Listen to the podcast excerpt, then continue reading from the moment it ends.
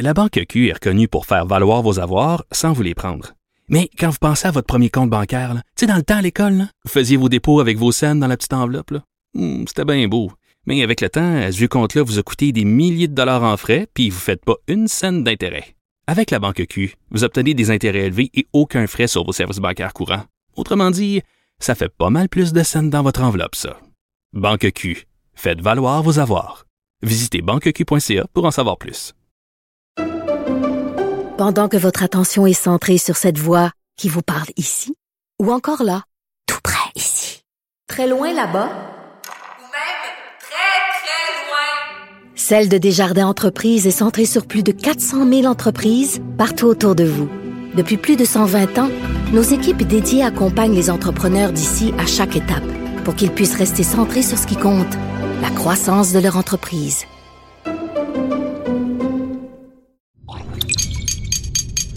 Cube Radio.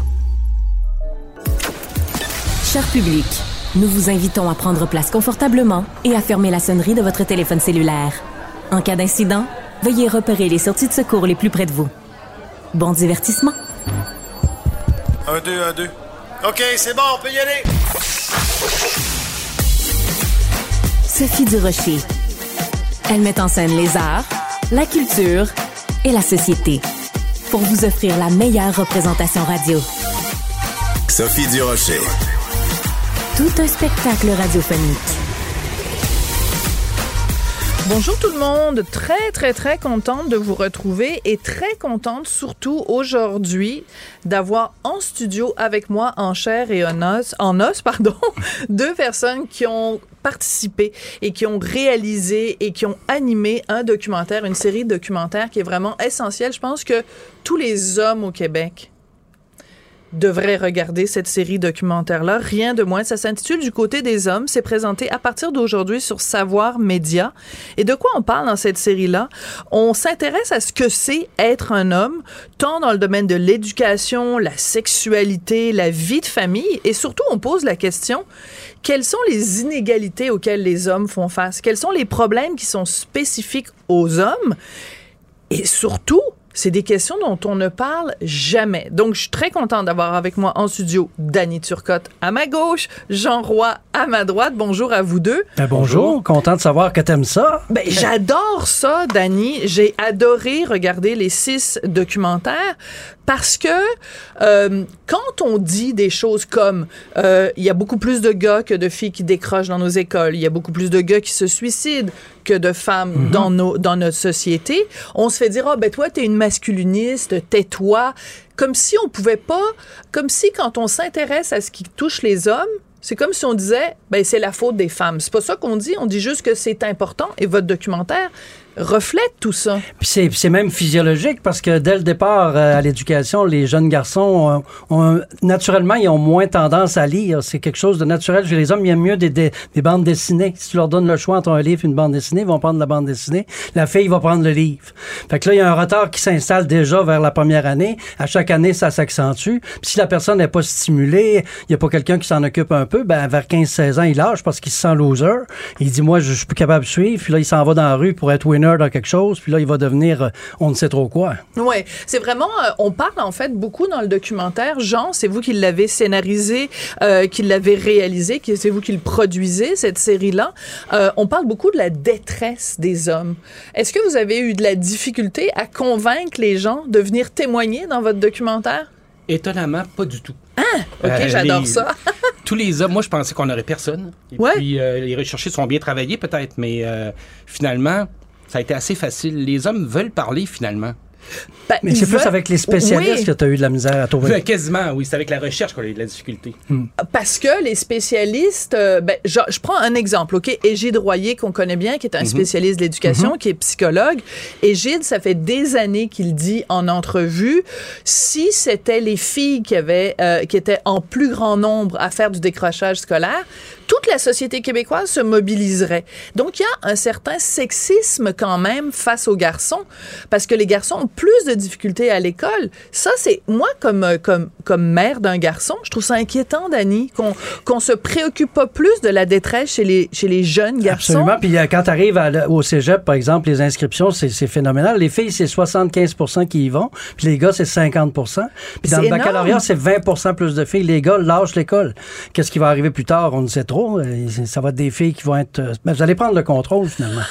C'est Ah oui. clair. Vous l'avez Oui. déjà. Oui, oui, on l'a déjà ben, dans les facultés de médecine. Mais de façon plus sérieuse, il y a euh, un, comme un éléphant dans la pièce quand on parle euh, des droits des femmes, des droits des hommes. C'est évidemment la question des féminicides. Et vous l'abordez de, de, de plein front dans votre série documentaire, les gars. Euh, vous parlez, vous donnez la parole à des hommes qui travaillent dans des groupes d'aide pour les hommes. Ils sont sous-financés. Premièrement, il n'y en a pas beaucoup. Quand il y en a, ils sont sous-financés. Et les gars sont gênés d'aller dans les groupes d'aide pour hommes. Pourquoi, Jean? Ah ben là, c'est une grande question. Euh, Mais est-ce que Oui. tu, est-ce que, en faisant le documentaire, tu commences à avoir des éléments de réponse à cette ben question oui, ils sont sous-financés. C'est pas seulement le gouvernement qui les sous-finance. Il y a personne qui s'implique beaucoup avec eux. Il n'y a pas de compagnies qui veulent s'associer à ces groupes-là. C'est c'est ça aussi qui, qui est la difficulté que j'ai compris du financement de ces, de ces groupes d'hommes-là, premièrement. Ben, à- oui, c'est ça. Puis les gars ne consultent pas. Les gars, ils vont entendre d'être même à terre, là, t'es au bout du rouleau, t'as des problèmes de santé mentale, tu consultes pas. C'est une fille qui va le prendre de force, qui va l'envoyer consulter parce qu'il va attendre de, de poser un geste désespéré ou de faire, de faire euh, une catastrophe. L'irréparable, Ou L'irréparable, exactement. Puis, c'est, ça, puis ça fait partie de l'ADN des hommes. Ça fait partie de l'enseignement qu'on a reçu de nos parents. Nos pères étaient, ont été élevés par des pères qui n'avaient pas reçu d'amour de leur, de leur père. Fait que ça se répercute, ça se répercute dans nos ADN. Puis c'est incrusté en nous comme des fossiles. Puis c'est dur de disparaître. Même chez les jeunes générations, Mm. euh, on pense que ça se règle, que ça va mieux que les jeunes hommes, mais c'est pas vrai. Ils, en- ils- Pas ils tant que répètent encore le modèle euh, ancien du, de l'homme. Moi, une chose m'a frappé. Oui, vas-y, Jean. Euh, Il y a un spécialiste qui dit les femmes, on le sait, toutes les femmes se sentent coupables pour à peu près tout. hein. Oui. Mais les, la, la même chose chez les hommes, c'est autre chose, c'est, c'est, c'est la, honte. Et la honte, qu'est-ce que ça fait chez quelqu'un? Ça l'empêche de parler. Ben, ça l'empêche d'aller consulter. Ouais. Puis de se couper de ses émotions et de ses sentiments, ça fait partie de l'ADN de l'homme. Il faut pas qu'on pleure, il faut pas qu'on soit en souffrance, il faut pas demander de l'aide. Tu sais, c'est ça qu'on reçoit comme message. Mon père, il s'était cassé un pied, puis il a été six mois avec la jambe bleue, il allait pas, il allait pas à l'hôpital.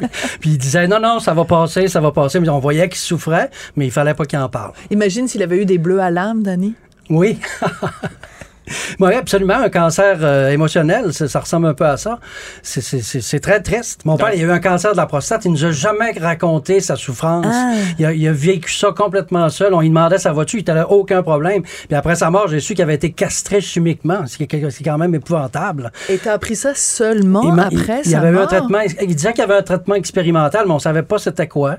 Puis après sa mort, je l'ai su. J'ai rencontré fou. son médecin qui m'a dit ça. Est-ce que, en faisant cette série-là, parce que je le dis, il faudrait vraiment que tous les hommes au Québec la regardent parce que ça encourage les hommes à parler, à aller chercher de l'aide, euh, à aussi partager avec leur chum de hockey ou autour d'une bière, à parler de ce qui leur arrive. Euh, Est-ce que vous pensez que ça peut changer les choses, que ça peut, parce que est-ce Ben, que c'est ça votre espoir en faisant espoir, cette série-là? c'est au moins ait- qu'on éveille les consciences. Déjà, si on fait ça, Qu'on c'est bien. déclenche des discussions. C'est ça. Comme aujourd'hui. Oui. Après, tant mieux si ça, si ça commence à changer. Si les, mais je pense que les hommes sont prêts à parler, mais il faut, il faut un peu d'effort de tout le monde, dans le fond. Il y a un, intervenant, ça m'a surpris que vous ayez donné la parole à cet intervenant-là, c'est Monsieur Dupuis-Derry, qui lui, euh, je trouve personnellement, caricature beaucoup la position des hommes et des hommes qui défendent les hommes. Euh, lui, la façon dont il résume ça, Monsieur Dupuis-Derry, il dit euh, les hommes qui parlent de la détresse masculine, ils sont toujours en train de pointer du doigt les femmes, puis c'est toujours la faute des femmes puis des féministes, puis moi ça m'énerve. Ben, je m'excuse, mais il y a plein de femmes et plein d'hommes qui nomment la détresse des hommes, qui disent qu'il faut plus de, ressources pour les hommes. Puis ces gens-là sont pas en train de dire que c'est la faute des femmes, puis sont pas en train de dire que c'est la faute des féministes. Et ces gens-là ne sont pas des masculinistes. J'ai été très surprise que vous donniez la parole à M. Dupuis-Derry et surtout qu'il n'y ait pas de contrepoids à ses propos, qui étaient quand même très, très caricaturaux. Avoir su, on t'aurait invité. Oui, c'est ça. Ben oui, oui, non, sérieusement, j'aurais répondu aux arguments de M. Dupuis-Déry, mais ça vous a pas euh, choqué ce qu'il dit? C'était un peu caricatural, ses propos. Ben, je dirais, après ma barre, tant mieux. Parce qu'il y a aussi ce discours-là. Oui. Il faut, il faut aussi l'entendre. L'entendre, Bon, mais peut-être l'équilibrer avec quelqu'un qui Mais lui je pense répond. qu'il l'a pris d'un. C'est pas il s'exprime pas d'un point de vue personnel. Je pense qu'il s'exprime d'un point de vue. C'est un professeur. Il, il, nous décrit, dans le fond, c'est quoi la crise constante de la masculinité au Québec. Lui, il pense que c'est faux, hein, dans le fond, qu'elle n'existe pas vraiment, cette crise-là. Il y a toujours une remise en question qui, devrait être faite. Mais il n'y a pas une crise de la masculinité. On dit toujours tous les 15 ans, euh, il faut se réinventer, mais c'est pas. euh, je, bon, je paraphrase un peu son propos, mais c'est un peu ça, dans le fond. C'est un peu des. Je le vois, moi, plus intellectuellement que. Il y, a, Ouais. il y a celui sur la paternité qui est quand même encourageant un peu. Oui. Parce que les jeunes pères sont beaucoup impliqués. Puis ici au Québec, on est à l'avant-garde un peu partout en Amérique du Nord par rapport à ça. Puis on serait pas loin des pays scandinaves qu'on dépasse jamais dans rien, là, mais euh, on n'est pas loin d'eux. là. Ça, ça, c'est le fun de savoir ça. Moi, j'ai appris plein de choses en faisant ce documentaire-là. Comme ça, moi, la paternité, honnêtement, je connais pas ça beaucoup. J'ai pas d'enfants à part mon père et regarder aller mes frères et tout. Mais ça m'a... euh, Ça, ça- ça- J'étais fier de ça que nos pères québécois soient à l'avant-garde, moi. Mais c'est ce que j'ai aimé aussi de votre série de documentaires, les garçons, c'est que euh, on, on- on regarde l'homme québécois de façon positive. Parce que moi, là, j'en ai jusque-là. À chaque fois que euh, certaines néo-féministes, à chaque fois qu'elles parlent des hommes et des hommes québécois, c'est toujours la masculinité toxique. Je dis pas qu'elle n'existe pas, la masculinité toxique. Bien sûr qu'il y a des tapons, puis il y a des cabochons, puis il y a des meurtriers, puis il y a des, des hommes qui, qui commettent des meurtres, puis il y a des hommes qui violent. Mais on peut-tu aussi, de temps en temps, lever son chapeau aux hommes québécois en disant vous êtes quand on compare au reste des hommes sur la planète dans la crème de la crème? On peut-tu le dire des fois puis se taper sur l'épaule, Dani? Écoute, j'ai des frissons quand tu parles de même. Oui, non, mais c'est le fun. Ben oui, effectivement, tu as raison. Puis dans ça, on. on- on- même par rapport aux droits des gays, Dani, Oui, on, est en avance de partout dans le monde. Ça, c'est clair, net et précis. Euh, puis en France, il y a eu un million de personnes dans la rue contre le mariage gay, l'adoption. Ici, Oh, ça a Parle-moi passé. pas des Français, ils sont tellement rétrogrades. Non, mais ici, ça a passé. là. Il n'y a jamais personne qui est allé dans la rue pour débattre de ça. Tout à fait. C'était bien correct. Puis ici, on est vraiment à l'avant-garde. C'est pour ça qu'il y a beaucoup de Français qui viennent s'établir ici. Des personnes gays, lesbiennes viennent ici parce qu'ils sont mieux ici. Ben oui, tout à fait. Donc, c'est important. Je veux juste revenir sur quelque chose que tu as dit, Dani, tout à l'heure, sur le fait que les gars ne consultent pas, les gars ne parlent pas de ce qui- de ce qu'ils ressentent. Il y a une statistique, à un moment donné, j'ai pas les chiffres, mais ça nous dit qu'il y a beaucoup plus de femmes qui reçoivent un diagnostic de dépression, et pourtant, il y a beaucoup plus d'hommes qui se suicident. Donc, ça veut dire que dans le cas des hommes, ils étaient en dépression, mais ça n'a pas été diagnostiqué. Et ça, c'est- quand tu mets ces deux données-là, l'une à côté de l'autre, ça aussi, ça donne des frissons, Dani. Ça parle beaucoup. Le, le trois, trois suicides d'un homme pour un suicide d'une femme, moi, ça me, ça me frappé. C'est vraiment, c'est, la, ba- la base, c'est la consultation, puis s'ouvrir, parler, euh, communiquer. Mais ça, ça se fait pas du jour au lendemain. Les gars deviendront pas tout à coup des, des, des lettres ouvertes. Là. C'est pas tout le monde qui va se mettre à parler comme, comme, comme moi, par exemple. Mais, mais par exemple, vous offrez aussi des pistes de solutions parce que c'est c'est pas juste de faire des constats. Ouais. Vous dites, par exemple, c'est toi qui le dis à un moment donné dans une de tes animations, tu dis, par exemple, il faut aussi que les services sociaux au Québec reflètent mieux les besoins des hommes. Et ça n'est pas le cas en ce moment, Jean. Non, pas tout à fait. Puis vous parliez de dépression, mais la dépression, ça a été. En fait, les symptômes de la dépression, euh, les intervenants ont appris à les, à les observer chez les femmes. Oui. C'est ce qu'un expert À dit les dans- diagnostiquer, C'est oui. ça. Alors, donc, à un moment donné, euh, ben, l'homme, lui, agit autrement. Qu'il faudrait le savoir, il faudrait pouvoir le, le voir. Oui, ça c'est passionnant parce qu'il dit à un moment donné justement chez les femmes on diagnostique une dépression, elles, elles- elles s'habillent différemment ou alors euh, tu sais il y a des comportements qui C'est changent. ça. Mais le gars il va pas changer son comportement donc on n'est pas capable de le diagnostiquer. Exact. Alors donc si t'es même pas capable de Les gars, c'est des fronteux. Ils font semblant que ça va bien. Exact. ouais. C'est, c'est, c'est, c'est vraiment dans l'âme de l'homme, là. Je l'ai fait moi-même. On l'a tous fait. On l'a tous fait, oui. Dis-le, Jean, que Oui, tu je l'as l'ai fait. Bon. Oui. Bon, tu l'as Voilà. fait. Euh, Dani, est-ce que je peux prendre un petit, une petite minute juste pour euh, toi, pour parler? Justement? On dit les hommes, ils parlent pas assez. Toi, on sait que tu as quitté euh, une émission euh, euh, obscur du dimanche soir. Je pense que ça s'appelle euh, Les chanteurs Personne n'en masqués. parle. Oui, c'est ça. Les Wawarons. T'étais le. Wawaron, chanteur masqué. Non, t'as quitté euh, Tout le monde en parle de, ton, Oui. de ta propre décision Oui. parce que tu trouvais, entre autres, que sur les médias sociaux, c'était trop raide. Ben, ça avait, ça- au moment où j'ai quitté, ça avait atteint comme un pic. C'est parce qu'on était dans Ouais. l'anxiété généralisée. C'était la pandémie par-dessus tout. On ne parlait que de ça. J'étais là pour détendre l'atmosphère. J'étais plus capable de détendre l'atmosphère. L'atmosphère était tendue. Les invités étaient tendus. Tout le monde était tendu. Puis là, à un moment donné, j'ai eu comme une explosion d'émotions. Puis j'ai décidé de laisser mon travail. Puis j'étais plus capable de supporter ça. Puis cette haine en ligne là, c'est relié même à notre documentaire aussi, parce qu'il y a des gens qui se retrouvent après tous ces problèmes là, qui ont lâché l'école à tel âge, puis là ils s'en vont sur les médias sociaux, sont enragés, sont fâchés, ils transportent une colère, puis ils, ils nous rejettent cette colère là vers vers d'autres, ils font comme se venger sur d'autres. Puis maintenant, je suis rendu que j'ai compris quasiment ceux qui m'agressent, je vais voir leur profil, puis je vais voir que cette personne là, elle agresse tout le monde, elle est pas bien, elle est pas bien avec elle-même, puis elle fait l'effet miroir, elle envoie ça sur d'autres. Fait que euh, non, j'ai relativisé, puis j'ai quitté tout le monde en parle, euh, puis je suis toujours content de ma décision. C'était la bonne décision à prendre pour ma santé mentale, parce que si j'avais pas fait ça, peut-être que six mois plus tard, j'aurais eu une dépression. Je l'ai pas eu, là, j'ai été chanceux. Je suis parti au bon moment, j'ai été préventif. MC Gilles, le trouves-tu drôle?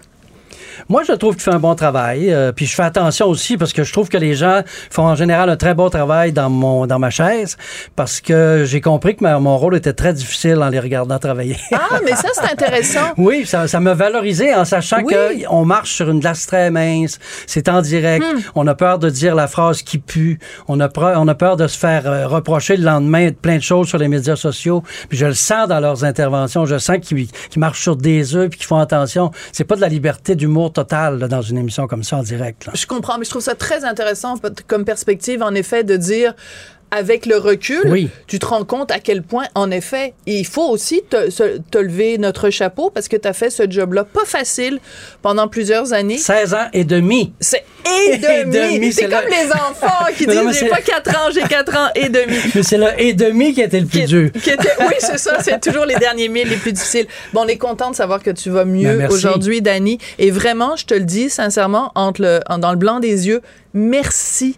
Merci pour ce documentaire-là que je trouve Merci pas à juste Jean. important et essentiel. Oui, je me allais me retourner Oui. vers lui aussi après. Jean, merci beaucoup d'avoir fait ce documentaire-là. Du côté des hommes, cette série donc qui est présentée euh, sur Savoir Média, ça commence aujourd'hui. Donc allez regarder ça.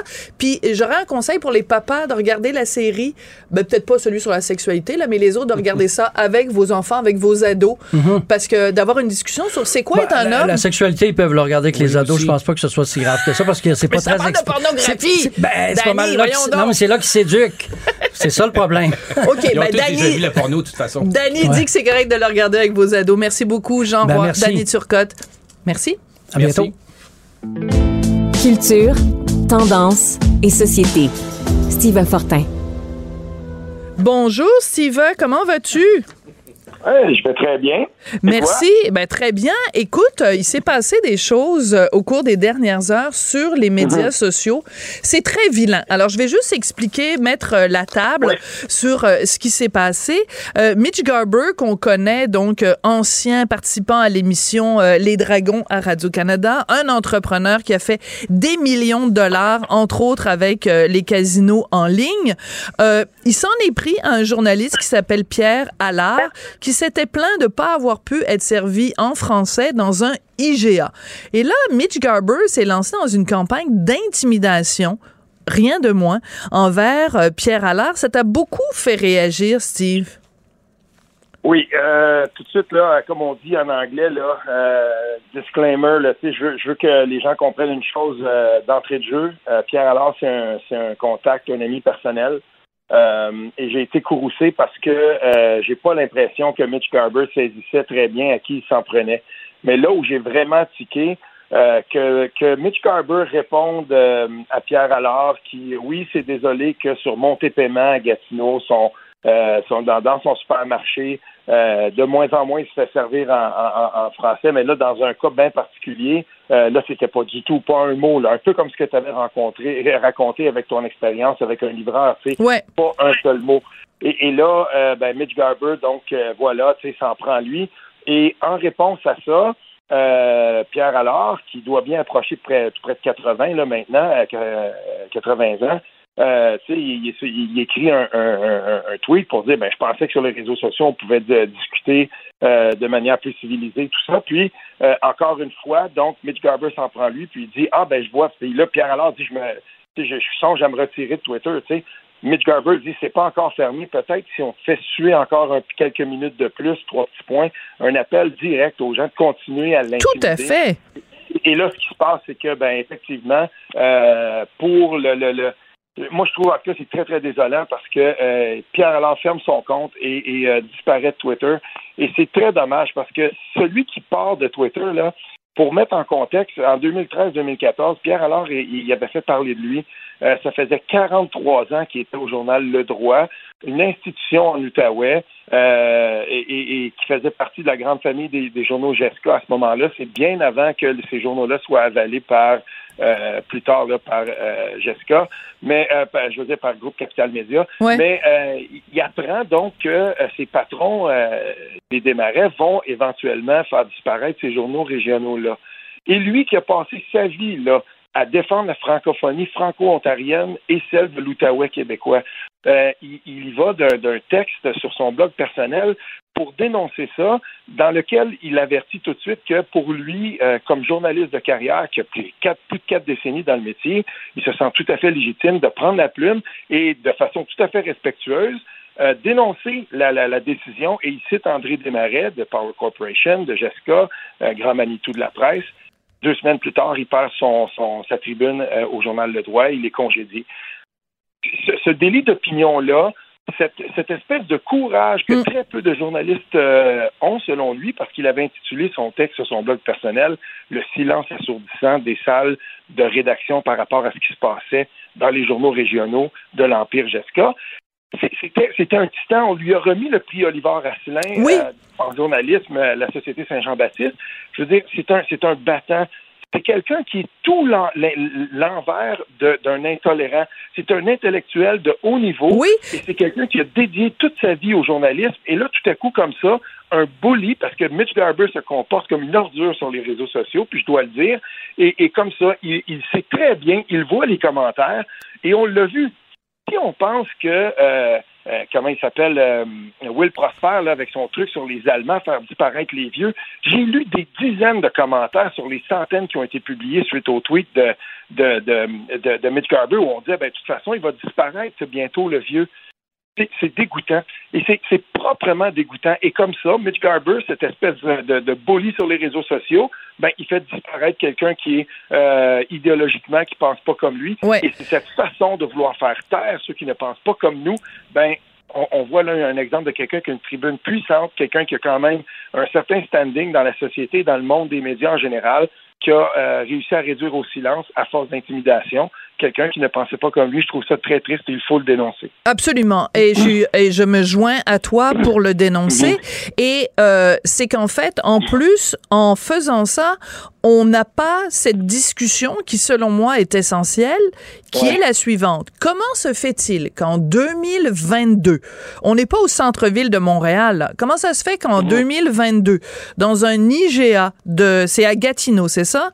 Euh, oui, oui, oui. qui est des employés unilingues anglophones. Alors, je dis pas que cette personne-là doit être envoyée. Je pose la question, comment se fait-il qu'une entreprise engage quelqu'un qui ne parle pas la langue du pays, la langue de la ville, la langue de la province. Et comment se fait-il que quelqu'un qui dénonce simplement cette situation-là, qui dit pas l'employé c'est un ci puis c'est un ça, fait juste dire comment ça se fait que je peux pas me faire servir en français, comment ça se fait que c'est considéré comme de l'intolérance de réclamer d'être servi en français dans la seule province francophone au Canada? Comment ça se fait? Pas, pas que ça. Ça va plus loin. On a réduit au silence. Tu te souviens quand Martin Petit avait fait la même chose? Qu'est-ce Oui. qui s'est passé à un moment donné à force de recevoir des, des vingtaines et des vingtaines de commentaires haineux? Petit cadenas sur le compte, j'en ai plein mon casque. Et c'est ça qui est devenu. Toi et moi, là, on est dans les médias, puis c'est pas pareil. On, fait de l'opinion, puis euh, il y a pas de. ça vient avec, comme je dis, ça vient un peu avec le territoire. Mais je veux dire, Martin Petit est humoriste. À un moment donné, il s'est. Oui, Pierre Allard était dans les médias, mais il est retraité. Il a tout donné là-dedans. Puis cette vague-là, cette espèce d'effet de meute-là euh, sur les réseaux sociaux, euh, quand ça s'engage, c'est très difficile à un moment donné d'être capable de, d'assumer tout ça.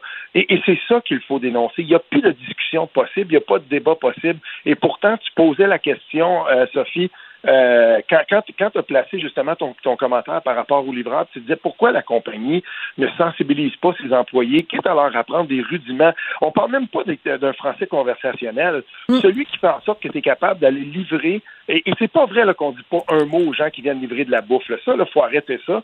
Euh, mais être capable simplement de dire merci, oui, euh, euh pour boire ou je sais pas moi, tu sais, les quelques mots. Et pourtant, c'est drôle, hein? Mais moi, j'ai, un ami qui a, une entreprise au Pérou, ça fait une vingtaine d'années qu'il est là.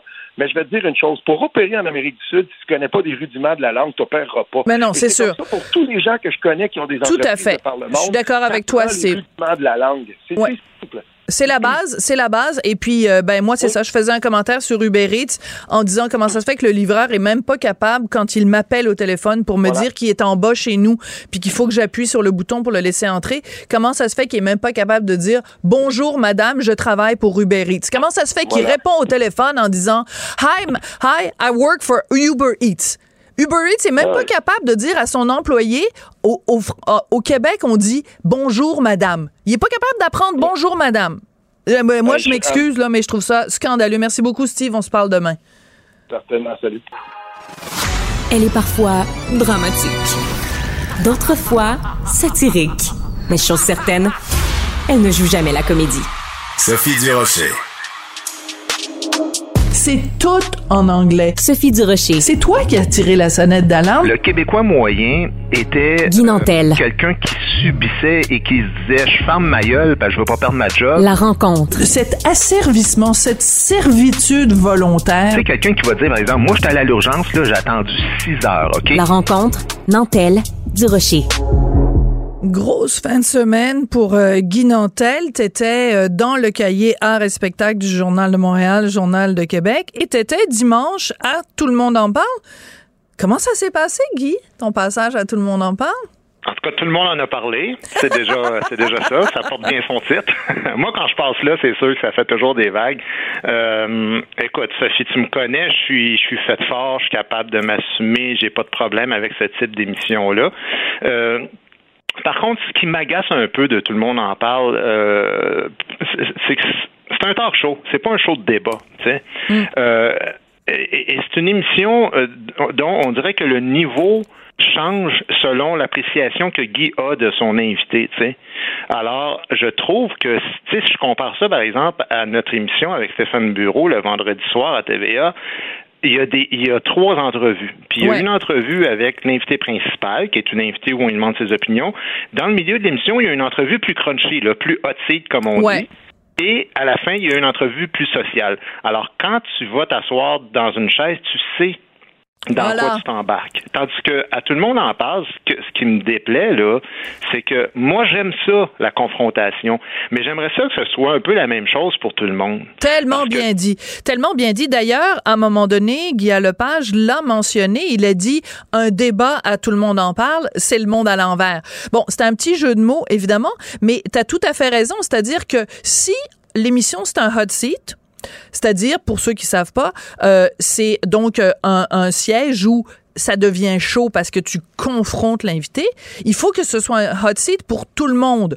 Donc, comment ça se fait que quelqu'un qui s'en vient défendre des idées qui ressemblent plus aux idées de Guilla, ces personnes-là n'ont pas un hot seat et que quand toi tu y vas ou quand moi j'y suis allé il y a, quelques années, c'était tellement devenu un hot seat, euh, mon cher Guy. Et là, je vais raconter quelque chose que j'ai jamais raconté de ma vie. Ils ont interrompu le tournage. Pourquoi? Parce que ça devenait extrêmement agressif. Et à un moment donné, Guilla, parce que c'était pas en direct à ce moment-là, ils ont interrompu le tournage. Guilla et moi, on a réglé ce qu'on avait à régler. Et après, on a recommencé le tournage. Mais moi, je l'ai dit à Guilla. J'ai dit, pourquoi tu me réserves ce traitement-là à moi que tu ne réserves pas aux autres invités? Et il est temps que les gens disent ce que tu viens de dire plus fort, Guy Pourquoi? Ben, moi, je vais te dire une chose. Je leur montrerai pas comment faire de la télé. Là, c'est un méga succès depuis Oui, oui. euh, 23 ans. Alors, leur formule, elle fonctionne. Mais la seule chose que je dis, c'est que si pendant toute l'émission, tu sais, t'as- t'as Jeannette Bertrand qui est la femme la plus merveilleuse du monde, puis Léa, tes documentaires sont tellement percutants, puis Pierre Bruno, quelle carrière, Charles Leblanc, euh, le joueur de baseball, bravo, c'est fantastique, puis tes parents sont là, puis on est fiers de toi. Puis là, soudainement, moi, on m'invite.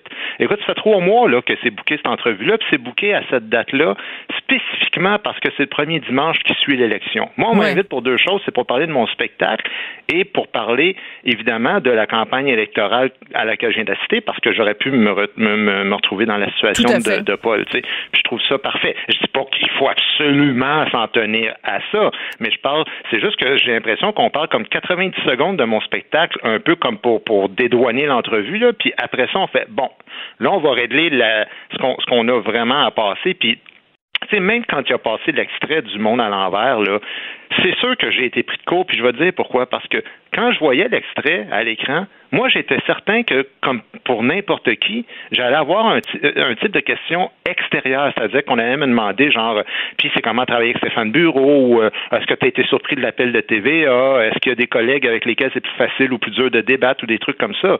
Non, non, non, on, on rentre dans le débat de l'émission, tout le Ouais. monde, euh, le monde à l'envers. Puis là, j'ai fait comme, ben, que c'est ça, que c'est ça, cette affaire-là? C'est tu sais, je dis Jeannette Bertrand, moi je l'admets beaucoup, Jeannette, là, c'est une grande dame, mais à 75 ans de carrière, elle a dû dire deux, trois niaiseries dans sa vie. Il y a Ben peut-être oui. moyen qu'on Ben, fouille dans des archives qu'on voilà. dise, toi, Jeannette, t'as quand même déjà dit ça en 1989 dans, dans Parler pour parler ou des trucs Non, comme mais ça. même à ça, que- pendant, euh, c'était quoi? C'était pendant l'affaire, justement, des Jeannette. À un moment donné, elle a fait une déclaration complètement euh, incompréhensible à propos de sa piscine où elle disait qu'il y avait des Arabes dans sa piscine, puis je sais pas quoi, puis qu'elle était pas à l'aise. Ben, Mais tout dis- le monde dit des affaires que, si tu les prends plus ou moins hors Ouais. contexte, ça fait un peu bizarre. Puis je suis pas en train de dire qu'il fallait euh, piéger Jeannette Bertrand spécifiquement, mais je dis juste que, tu sais, idéalement, moi, ce serait tout le monde assis autour de la, de la table dès le début. On passe les gens un par un, tout le monde a le droit d'intervenir, puis ça brasse un peu. Mais là, j'avais l'impression, tu sais, je veux dire, la culture du viol, là, quand ils me sortent ça à la fin de l'émission, ben ils savent très bien que moi, je passe le dernier. Il y a deux femmes sur le plateau qui ont été agressées sexuellement, puis on vient de parler pendant presque une demi-heure des, des joueurs de hockey qui ont commis des agressions sexuelles. Ben évidemment, tu sais, si ça c'est pas un piège à con, je sais pas ce que c'est là. Je veux dire, euh, ça, Ouais. fait que ça, je trouve ça un peu difficile de, de devoir dealer avec ce genre de, de encore une fois, de deux poids deux mesures. euh. Et c'est pas parce que je suis pas capable de débattre, que je suis pas capable d'assumer. Là, je veux dire. Non, non, on le sait, on le voit le bien. vendredi que tu es capable de débattre. puis Non, de non, tout- puis, puis non seulement ça, j'aime ça. Moi, je- que Guillaume invite puis qu'il me confronte, c'est- c'est pas c'est pas ça qui me dérange. C'est juste que, tu sais, si c'est un petit dimanche, on prend un verre de vin, on jase de mon show, puis finalement, ben, on en jase une minute ou deux, puis après ça, c'est comme, non, non, c'est pas vraiment pour ça. Là, j'aimerais ça plus. euh, plus le savoir, tu sais. Mais finalement, bon, évidemment, euh, on m'a demandé euh, de, justifier ma position à l'émission Le Monde à l'envers sur cette fameuse question entre la gauche et la droite où il y a des traitements qui sont différents. Comme je disais, j'ai été pris un peu de court parce que là, je- ça va vite dans ta tête parce que tu dis, tu, tu veux pas que, le débat devienne nominatif, que tu prennes un cas, une personne en particulier. Là, je pensais à Will Prosper. Je me suis dit, ah, là, on va me dire, ah, tu sautes sa communauté noire. Là, tu sais, il y a toutes sortes d'affaires, ça va Ouais, ouais, vite. à tu t'interrompes par trois, quatre personnes en même temps. Euh, mais il y en a plein des exemples. Je sais pas si euh, on aura un peu de temps pour Ben oui, allons-y. parce- Ben, on a du temps. Vas-y. Ben vas-y, écoute, je sais pas si tu voulais intervenir d'abord par rapport à ce que je viens de dire, euh, mais sinon je rentre là-dedans. là. Ben non, allons-y parce que moi je trouve que en effet, euh, j'aurais aimé t'entendre plus longuement et plus avec euh, avec des exemples. Donc vas-y, fais-nous la Écoute. réponse que t'aurais aimé faire peut-être Ben, c'est ça, Tout le monde exactement. en parle. Tu sais, Si j'avais si, j'avais eu plus de temps puis vraiment un, un climat un petit peu plus posé là, euh, j'en défile là, rapidement. Ouais. Will Prosper, on vient de le dire là, qu'avec ses histoires de vieux euh, qui élimineraient avec des méthodes allemandes là, je sais pas trop de quoi il parle. Euh, ça c'est tout tout ce que je vais nommer là, là c'est toutes des affaires que les, gens qui font de de, du- de l'opinion là, des, des journalistes plutôt à gauche, euh, on les entend jamais ou des médias plus à gauche Ouais. ou centre gauche, on les entend pas. Euh, le prof de l'université McGill qui faisait l'éloge de la Ouais. mort des Iraniennes, ça fait pas longtemps. Euh, entre 2016 et 2021, des dizaines de fois des groupes de, de- d'anarchistes qui attaquent des restaurants, des commerces euh, contre la gentrification, qui mettent le feu, qui cassent des vitrines, qui rentrent dans les commerces, qui urinent, qui crient euh, par la tête. Même euh, mon ami Martin Picard, propriétaire Ouais. du pied de cochon, l'a vécu. On n'a rien vu là-dessus. Les hommes blancs exclus de l'université Laval. Oui, on a parlé des médias, mais j'ai pas entendu grand monde dénoncer haut et fort ça dans, parmi les journalistes dont on parle. Euh, écoute, les, les policiers où il y a des formations pour policiers non blancs seulement à la Sûreté du Québec, alors qu'on est en pénurie de policiers. Alors, je sais pas à quoi ça rime. Personne parle de ça la fameuse statue de McDonald qui a été complètement arrachée de son socle devant des policiers. Le lendemain, les journalistes qui débattaient est-ce qu'on doit donner raison ou pas à ces antifas et à ces anarchistes-là, de quoi on parle? Écoute, ça n'a aucun sens. Les, Ouais. les manifestations anti-policiers, à chaque année, il y en a une où on les voit frapper des flics euh, et, et vraiment faire de la provocation, puis personne parle de ça jamais non plus. Tu sais, j'en, ai plein d'autres, mais je vais te laisser intervenir parce que Ben, plein d'autres. Oui, mais moi, ce que j'ai trouvé euh, surprenant, puis pourtant, moi, je, j'aime, bien euh, Léa Clermont-Dion, mais je trouve que c'était assez surprenant de voir Léa Clermont-Dion comme tomber des nues en disant Hein, comment ça? Il y a des gens au Québec qui dénoncent l'extrême droite? J'ai jamais vu ça. Et alors, c'est très amusant parce qu'il y a quelqu'un, je sais pas c'est qui, qui s'est amusé euh, à faire plein, plein, plein de captures d'écran d'articles, que ce soit dans le Devoir, que ce soit dans la presse, que ce soit dans le Journal de Montréal, d'articles où on parlait d'une montée de l'extrême droite au Québec pour un peu démontrer à, à Léa Clermont-Dion, coudon, euh, t'étais où pour les, les, les dix prochaines, les dix dernières années? T'étais caché en dessous d'une roche? T'as Ben, jamais entendu ça- parler on de ça, voit elle? partout, des amalgames avec, euh, d'ailleurs, Catherine Dorion a fait euh, une sortie aujourd'hui pour dénoncer mes propos. Je sais pas, tu l'as lu? Ah, Ben oui, parce que j'ai même répondu. Je t'ai, félicité parce que, en tout cas, je, je, je, je trouvais que tu avais très bien répondu. Tu l'avais cassé Oh, en mais disant. parce que, tu sais, il suffit de prendre 4-5 affaires.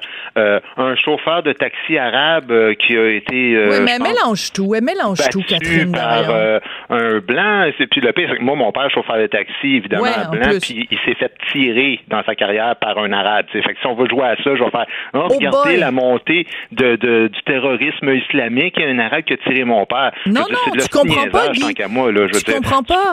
Toi, t'as pas le droit de faire des amalgames. Eux, Mais non, mais franchement, ils, là, font tout le temps des amalgames. Que, que tous, ce- tous ces gens-là là, font partie d'un même groupe, une espèce d'Al-Qaïda québécois, mais d'extrême droite, où tout le monde se parle. Puis évidemment, dans la vie, il y a des racistes, puis il y a des. Mais là, là, un instant, là, de commencer à, à faire la description de qu'est-ce que Guy Nantel était. Puis ça, c'est une autre affaire que je veux mettre au clair. Moi, là, des imbéciles de l'extrême droite, là, je- le monde pense que je veux protéger la droite. C'est pas Pas ça que tout. je dis. Ce que je dis, c'est que quand les imbéciles sont du côté gauche, y a-tu moyen qu'on le nomme aussi puis qu'on les dénonce? Mais moi, euh, excuse-moi, s'il y a quelqu'un qui est allé au bad justement pour frapper du bord justement de, de, de l'extrême droite pendant la pandémie, puis tout ça, c'est bien moi. Ben non, mais tout à fait, tout à fait. Puis de toute façon, s'il y a quelqu'un qui frappe égal des deux côtés, c'est bien toi. Et euh, moi, j'ai pas encore vu ton spectacle. La première médiatique est le, 10 10 euh, le 25 euh, octobre. Mais euh, des gens qui sont allés voir ton spectacle disent que tu frappes sur tout le monde. Tu frappes sur Mais c'est un- show d'humour, bordel, tu sais, puis c'est une autre affaire. Les gens prennent tout au premier degré, encore et toujours, évidemment quand ça les arrange. Mais moi, je veux parler aussi d'une dernière chose, là. Ouais. peut-être qu'on est pressé par le temps, mais la preuve que ce que je disais était vrai, là, c'est que moi, on m'arrive toujours, puis on- à chaque fois, là, les, les gens de très à gauche vont dire, ouais, mais gars, du Rocher, Martineau, Boc-Côté. Ben, premièrement, du Rocher, Martineau, Boc-Côté, là, ils dénoncent la haine à droite aussi. absolument. Mais les gens qui font de l'opinion très à gauche, eux autres, ils dénoncent pas la haine à gauche. Ça, c'est Exactement. la première des choses. Puis deuxièmement, Martineau du Rocher puis Boc-Côté, là, ils se font traiter comme des déchets par plein de monde. Et entre autres des personnalités connues, puis entre autres dans des médias connus, ce, ce traitement-là, ben, les gens qui sont très à gauche ne le vivent pas. Exactement. Alors, de- c'est ça la preuve du deux poids, deux mesures dont je parlais. Puis il y a plein d'autres exemples dont j'ai pas donné, parce qu'évidemment, il y en a plein, mais tu sais, Pauline Armange qui Ouais. le livre, Mais moi, tu sais les quoi? hommes, Oui, je oui. les déteste Je tous. déteste les hommes. Ce Oui, sont des gens agressifs, misogynes, violents, harceleurs, égoïstes, paresseux et lâches. Elle a fait la tournée des médias pour faire la promotion de ce livre-là. Personne n'a écrit là-dessus pour dénoncer ça. Euh, Ben moi, Non, non, Moi, ben, j'ai oui, Toi, je sais, personne à gauche. droite, là. Ben oui, c'est sûr. Ben moi, en plus d'être une matante woke, euh, décide-toi, à chaque semaine, tu me décris de façon différente. Écoute, je des t'adore. bons titres à chaque fois. Oui, oui, c'est ça. Écoute, euh, tu sais quoi? Euh, on va pouvoir continuer la discussion demain. Merci beaucoup, Guy Nantel. Parfait. Bye bye. Ce segment est aussi disponible en vidéo sur l'application Cube ou le site cube.ca. Professeur Duduche. Avec elle, pas de retenue. Le slogan de Cube Radio, c'est savoir et comprendre. Vous l'entendez régulièrement pendant nos publicités. Ben, il y a un documentaire justement qui prend l'affiche euh, aujourd'hui partout au Québec et je trouve que c'est tout à fait dans cette perspective-là. Savoir et comprendre. Le documentaire s'intitule Quand punir ne suffit pas. C'est un documentaire sur la justice réparatrice. J'avais envie d'en parler avec Pauline Voisard, qui est la réa- réalisatrice de ce film-là. Bonjour, Madame Voisard. Bonjour. Alors moi, je veux savoir et comprendre pour les gens qui nous écoutent, c'est quoi la justice réparatrice? Bon, la justice réparatrice, la justice réparatrice, c'est un processus pour mettre en place une possibilité éventuelle, je, je, je pèse mes mots, de dialogue entre deux parties, euh, entre une partie qu'on pourrait appeler un, agresseur, puis l'autre partie qui pourrait être une victime. Donc, c'est cette mise en place-là, ce processus-là, pour euh, tenter de démarrer un dialogue, d'ouvrir un dialogue quand les deux parties le veulent. Oui. Ça se fait évidemment avec des médiateurs et tout ça est euh, très finement préparé de part et d'autre. Voilà, puis c'est encadré par notre système de justice. J'ai vu votre documentaire, ça m'a beaucoup touché, Madame Voisard, parce que vous suivez, entre autres, euh, une jeune fille qui a été agressée sexuellement par son papa, et on voit la euh, la discussion qu'il y a entre les deux. Est-ce que ça a été difficile pour vous de convaincre les parties prenantes à ce, ce, genre de justice-là de témoigner et euh, que leurs échanges soient filmés? Ben, c'est ça qui a été. Euh, J'ai travaillé ce, ce, ce film-là depuis trois ans. Ça a été un long, long processus pour, premièrement, euh, persuader les médiateurs d'être filmés, d'avoir une caméra sur eux pendant qu'ils sont en train de travailler quelque chose de profondément intime. Donc, ça a été vraiment un long processus pour que ils comprennent ma démarche, qu'on voit ensemble quels étaient les, euh, les tenants et les aboutissants, comment faire ça, quand est-ce arriver dans le processus, au début, euh, au milieu, euh, comment tourner. Donc, tout ça, ça a été un, un, un travail en amont avec les médiateurs de justice pour, pour arriver à, à, à, à ce qu'ils m'autorisent à possiblement entrer dans cette bulle-là euh, donc, à partir de ce moment-là, ben, les gens, les médiateurs parlaient aux, aux, personnes parce que moi, j'avais comme établi un peu quel genre de temps je voulais avoir dans le documentaire. Donc, il fallait qu'ils parlent avec les deux parties, il fallait que les deux parties acceptent. Puis ensuite de ça, c'était de, de dire comment c'était pour se faire. Il y en a qui disaient, ben moi, je veux que ma voix soit, soit traitée électroniquement, d'autres, je veux être de dos, d'autres, je veux être de face. Alors, tout ça a été pris en considération parce que on est vraiment dans un, dans un terrain fragile, sensible, puis que ces gens-là m'autorisent avec euh, mon directeur photo à, à, à être présent. C'était, euh, c'était toute une aventure, puis ça a été, euh, ça a été long, là. On Ouais. s'entend que ça s'est pas fait en, en claquant des doigts. Non, c'est sûr. Alors, je veux qu'on écoute un extrait de la bande-annonce de votre film euh, Quand punir ne suffit pas. La justice réparatrice, d'abord, c'est une justice qui met pas le focus sur le contrevenant. Juste en partant, juste la posture que tu occupes quand tu regardes une situation, ça va être déterminant sur les suites que tu vas donner. Certaines victimes qu'un juge déclare l'accusé coupable, c'est pas satisfaisant. Ce qu'elles veulent, c'est d'entendre l'accusé dire Je t'ai fait du mal. Ça, c'est très important ce que la personne vient de dire parce qu'il y a la justice qui dit, bon, tu as commis tel geste, je te condamne à passer tant d'années en prison. Mais pour la victime, c'est pas suffisant. Et justement, la jeune fille dont je viens de parler, dont le père l'a agressée sexuellement, pour elle, c'était important de parler avec son père pour lui dire à quel point ça avait eu un impact dans sa vie et aussi à quel point ça avait été un père absent. Ce dialogue-là entre les deux est absolument hallucinant. Oui, puis euh, dans le documentaire, comme tu l'as vu, ça, ça dure quoi, six minutes, sept minutes? moi, j'ai assisté à, parce qu'on avait convenu avec les gens qu'une fois qu'on était installé, on, est, on arrivait avant eux, on s'installait, puis on bougeait plus. Puis c'était équipe réduite, là, on était deux. Euh, donc, euh, tu là, tu entends ça, puis tu entends ce que, ce que la personne s'est ennuyée de son père. C'est ça qu'elle retenait, hein quand elle dit c'est pas c'est pas uniquement les gestes, mais c'est l'absence, c'est le fait que tu n'as pas été présent à la maison. Et, souvent, ben c'est ça, on a tendance, nous, à dire, bon, à cataloguer, hein, c'est profondément humain, il y, a les, il y a les bons, il y a les méchants, il y a là, il y a plein de teintes de gris. Et c'est ça qui était déroutant pour nous, pour moi, qui est pas une, qui est une cinéaste, qui est pas une, qui est pas une médiatrice, là, je suis pas une professionnelle là-dedans, d'entendre ça puis de, de rester là comme un témoin puis de, de dire qu'on captait ce moment de visiter là, mais qui était absolument euh, incroyable Alors, le mot qui revient le plus souvent dans la bouche, soit des victimes ou des proches euh, des victimes, parce qu'il y a un cas, c'est une dame, euh, ben, son papa a été tué. Donc, elle rencontre euh, l'homme qui a tué son, son père. Donc, le, le mot qui revient le plus souvent dans la bouche des victimes, c'est le mot libéré. Donc, c'est libérateur, la justice réparatrice? Ben, écoutez, pour les personnes que j'ai rencontrées, pour les personnes qui ont fait le processus jusqu'à la fin, c'est ce qu'elles nous disent. Ça a permis de tourner la page, ça a permis euh, ce qu'on nous dit tout le temps aussi, euh, le pardon ne fait pas partie de l'équation. Euh, ces gestes-là ont été posés, c'est des gestes inacceptables, mais moi, d'avoir pu parler à la personne en face de moi, avoir pu lui dire ce que ça avait eu comme impact dans ma vie, que la personne en face reconnaisse les gestes qu'il a posés, euh, oui, ce qu'on nous dit, c'est que c'est une forme de libération, oui. Ouais. Euh, oui. Euh, on va devoir se quitter là-dessus. Merci beaucoup, Pauline ah. Voisard, réalisatrice donc euh, du film Quand punir ne suffit pas.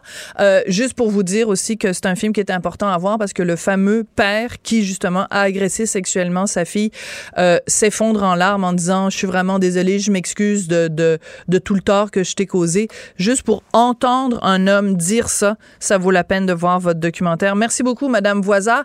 Je voudrais remercier à la recherche de l'émission Marianne Bessette qui fait un travail monumental. Et euh, Philippe, je me souviens plus de ton nom de famille, Philippe? Séguin?